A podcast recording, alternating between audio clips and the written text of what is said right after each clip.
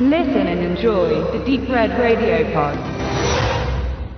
Der Benedikt, der jetzt hier neben mir sitzt, hat diesmal einen quasi filmischen Coitus Interruptus hingelegt, weil er hat einen Film allein gesichtet angefangen und nochmal abgebrochen, weil er dann sagte, na, der ist eigentlich so interessant, ob er so gut ist, besprechen wir gleich, dass es sich vielleicht lohnt, den gemeinsam zu gucken. Er fällt so ein bisschen raus aus unserem Standardprogramm, was wir sonst gerne gemeinsam oder in Gruppe sichten, also sagen wir mal Trash oder die, die, die unfreiwillig komischen Sachen, weil wir haben hier etwas ganz Besonderes in dem Sinne, dass er einem Genre angehört, äh, gemessen daran, dass er dann auch noch aus ähm, Deutschland kommt, eine deutsche Produktion ist, was eigentlich zu der Zeit im Kino vor allen Dingen gar nicht vertreten war, nämlich, naja, nennen wir es Horrorfilm, Thriller, Mystery, also irgendwas übernatürlich angehauchtes. Und es geht um den Film Der Fluch. Der ist halt von 88 und das ist, wie ich schon sagte, das Besondere, weil er ist ein ganz klassischer Genrefilm und da hat er nicht viele, die mit ihm in dieser Zeit produziert wurden, zumindest auf dieser Ebene. Wir können dann, noch ein bisschen sprechen, was da die wenigen Beispiele sind, die man vielleicht noch nennen könnte. Aber erstmal gebe ich jetzt das Mikro weiter an den Entdecker des äh, von PIDAX veröffentlichten Films, den es wahrscheinlich so bisher noch nicht wirklich in der Heimkino-Auswertung gab und auch im Kino kann ich mir vorstellen, wird da nicht viel Aufsehen erregt haben. Was die Gründe sind, darüber können wir jetzt sprechen. Mit unseren begrenzten Recherchemöglichkeiten hier müssen wir auch sagen, dass wir eigentlich nichts über diesen Film rausgefunden haben. Es ist tatsächlich laut Aussage der, der des Produktes selbst aus dem Hause PIDAX die erste DVD-Veröffentlichung überhaupt. Ich weiß nicht, ob es da vielleicht ein Video gab, da müsste man nochmal schauen, aber äh, oder wie der Film überhaupt im Kino gelaufen ist, vermutlich eher mau, weil ich tatsächlich auch, wahrscheinlich bin ich da der Einzige, noch nie von diesem Film gehört hatte vorher, als ich ihn dann aber bei unserer Bestellmöglichkeit sah zum, zum Ansichten, habe ich mich sehr dafür interessiert, weil ich natürlich A, im realen Leben äh, tatsächlich ein großer ja, Bergromantiker bin und äh, auch gerne in, in alpinen Gegenden Urlaub mache und wandern gehe und sich diese ganze Handlung natürlich auch im Gebirge abspielt. Und das ist auch etwas, was mich bei dem Film sehr fasziniert hat. Es geht um eine Familie, die einen Ausflug macht zum Wandern in die Berge, einen Sonntagsausflug. Und dort, ja, verlaufen sie sich ein bisschen und sind dann angehalten, dort die Nacht zu verbringen.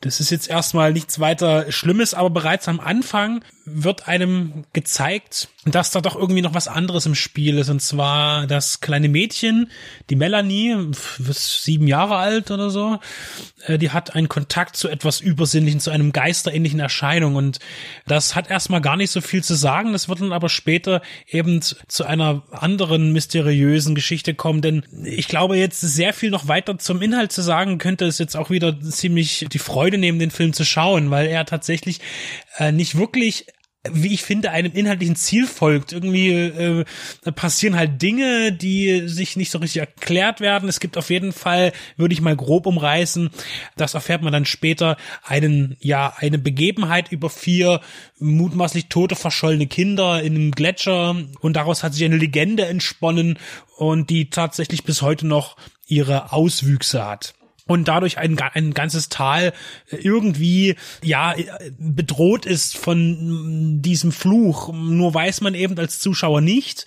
Und das wird, das will ich an der Stelle auch sagen, auch eigentlich nicht wirklich aufgeklärt, worum es dabei eigentlich geht. Es gibt irgendeine Bedrohung oder diese Kinder, diesen Kindern wurde Gewalt angetan vermutlich und in irgendeiner Weise ja, so, so dieses Ding, wenn man sagt, so alle 100 Jahre kommt irgendwas zurück, so unter dem Motto. Das wird hier nicht gesagt, aber das Gefühl hat man irgendwie.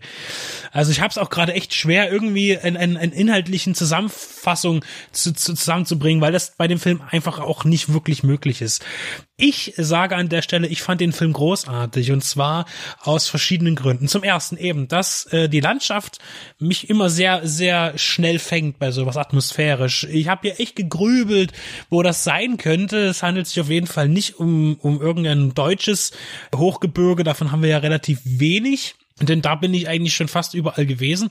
Äh, mutmaßlich wird es dann eben irgendwo in Österreich gewesen sein, weil dort einmal jemand ein Stiegelbier getrunken hat. Das war jetzt so meine ganz äh, hochkarätige journalistische Einordnung. Und äh, auf jeden Fall äh, beginnt der Film ja in München. Und was mir da auch sehr gut gefällt, jetzt allgemein, ist tatsächlich das ganze Ambiente von Wohnungen, auch dann von Gasthäusern oder von Hotels. Der Film ist halt 88 entstanden und genauso ist der Film halt eben. Äh, und irgendwie, das, das passt alles. Und was man auch merkt, ist, dass man zu der Zeit auch ganz anders geschauspielert hat. Das, das ist auch so ein, so ein Ding, also zumindest gerade im Deutschen, wenn man eben nichts Synchronisiertes sich anschaut auf dem deutschen Markt, sondern einen deutschen Film, der in deutscher Sprache gedreht wurde.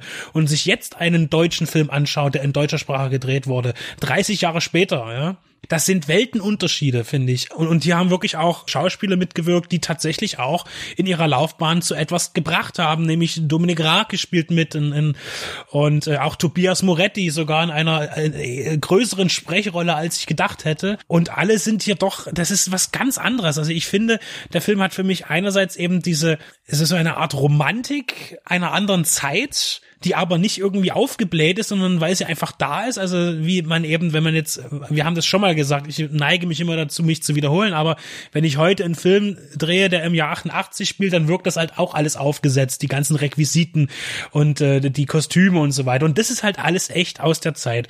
Und das macht es tatsächlich bemerkbar. Ich finde es auch ganz gut, dass man in dem Film eben nicht immer so genau weiß, warum ist jetzt was und was sind das, sind das Geister oder ist, was ist das für ein Fluch oder ist vielleicht doch alles rational erklärbar. Also man könnte sogar sagen, hier gibt's vielleicht so eine Art Hillbilly-Geschichte äh, in den Bergen, irgendwie irgendwelche Hinterwäldler versuchen irgendwie äh, Touristen umzubringen oder was weiß ich was. Und das schwebt immer so ein bisschen rum. Und der Film wechselt dann auch gerne mal die Schauplätze innerhalb dieses Tals und mit den Bergen und äh, auch mit der Stadt. Und äh, es ist immer wieder ein Hin und Her. Und ich finde das sehr gut, weil man sich nie irgendwie sicher fühlen kann. Und das transportiert der Film ganz gut. Also ich weiß bis jetzt nicht, worum es eigentlich in dem Film ging. Und das ist aber für mich, das muss nicht immer gut sein, aber hier fand ich es sehr gut, muss ich sagen.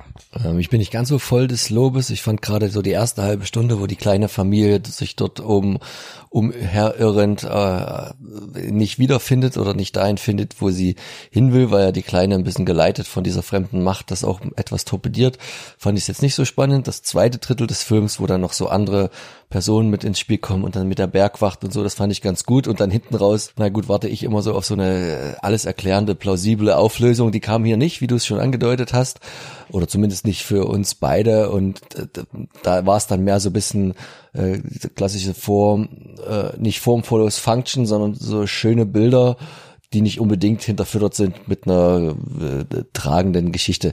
Ist auch gar nicht so wild. Ähm, was noch ganz interessant ist, dass das ja so der, der zweite äh, Gehversuch des äh, Regisseurs war, Ralf Hüttner, der danach so ein bisschen, keine Ahnung, vielleicht liegt es auch daran, dass sowas nie kommerziell sein konnte, dann eher einen, einen gängigeren Weg eingeschlagen hat. Der hat dann vor allen Dingen in den 90er Jahren seine Hauptfilme gedreht und das ging dann los mit so Sachen wie äh, voll normal Vorher war noch Texas, Doc Snyder hält die Welt in Atem.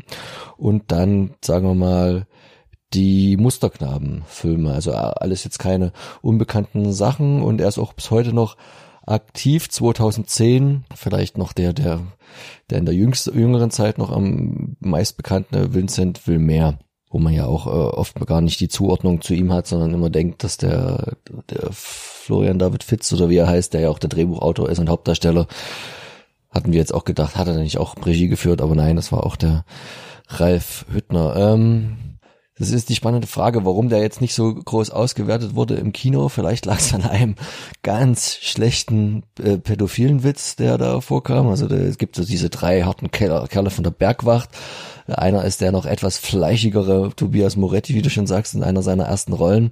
Aber er hat dann noch so einen Kollegen, der, der, der, der raucht dann eine und trinkt ein Bier und äh, bräunt sich in der, in der Sonne und äh, die Mutter fragt, wir müssen jetzt nochmal darauf auf den Berg. Ich glaube, meine Tochter ist da oben und sagt, ach, wir sind doch hier die Bergwacht, wir machen noch nicht für jeden was.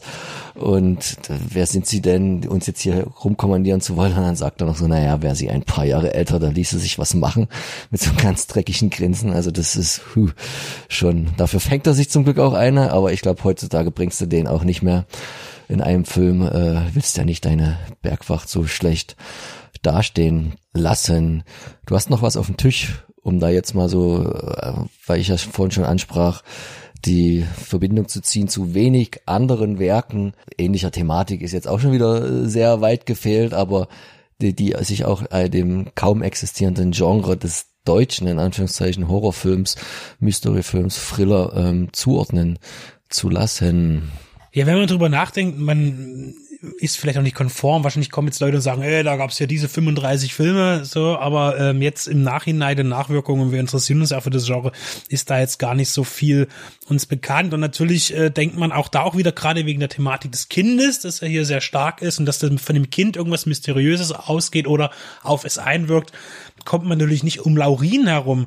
Und der ist tatsächlich aber auch äh, ein Jahr später entstanden, 89, von Robert Siegel inszeniert, aber noch ein sehr junger Regisseur damals gewesen, hat aber einen visuell unglaublich kraftvollen, ja auch leicht verstörenden, super atmosphärischen Film geschaffen. Ist eine, eine deutsch-ungarische Produktion.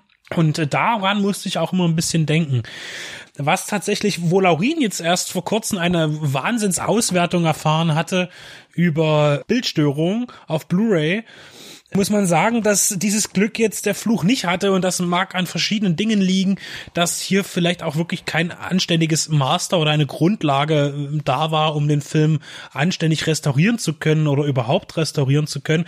Tatsächlich ist es so, dass die PDAX DVD äh, qualitativ, was das Bild angeht, natürlich, äh, ja, also es ist jetzt gemein, wenn es nicht anders geht, aber das ist wirklich schlecht. Also die, die Farben und überhaupt das Kriseln, man denkt tatsächlich wirklich, man guckt eine VHS. Ja, und äh, vielleicht war es aber auch einfach nicht anders möglich, wobei ich dazu sagen muss, ich bin das jetzt auch nicht, das ist nicht ungewohnt bei PDAX oder auch Studio Hamburg, ähm, dass eben dort ältere Filme auf den Markt geworfen werden und dann eben mit weniger Liebe in der Veröffentlichung. Wobei ich mir hier gut vorstellen kann, dass es da tatsächlich keine andere Möglichkeit Möglichkeit gegeben hat, möglicherweise den ansprechend zu veröffentlichen, was die Qualität des Filmes an sich angeht. Also ich bin wirklich überzeugt von Der Flucher gefällt mir gut. Der passt auch gut in, in meine Bergfilmsammlung. Und ich bin froh, dass ich ihn jetzt überhaupt mal gesehen habe. Und äh, vor allen Dingen eben nicht nur wegen dieser atmosphärischen Geschichte empfehle ich persönlich den Film, sondern weil er auch, auch eben gut gemacht ist visuell. Es gibt da einige interessante Kamerafahrten. Also man hat sich hier wirklich auch visuell Mühe gegeben. Genauso auch, wie ich mir immer noch nicht sicher bin, ob dieser eine spezielle Berg, um den es geht, vielleicht doch irgendwie ein bisschen Matte Painting ist. Also das, also es lässt sich ja einiges noch rätseln. Und auch äh, gerade zum Schluss gibt es eine sehr prägnante, ich sage es jetzt mal Action-Szene, eine wo was passiert. Und die ist auch ziemlich aufwendig umgesetzt. Also hier war auf jeden Fall ähm, wurde Geld genommen. Ich meine, äh, es haben ja auch dort Rundfunkanstalten mitfinanziert. Der Film ist also doch in einer gewissen Förderung von öffentlichen Mitteln entstanden. Und es ist schade, dass daraus kein Impuls ging, dann tatsächlich auch irgendwie nachfolgend noch mehr, ja, vielfältigere solche Sachen zu machen, die tatsächlich mehr auf den mystischen Bereich liegen in der Erwachsenenunterhaltung, mal abgesehen von Kobolden in Pumuckel oder Hachipu.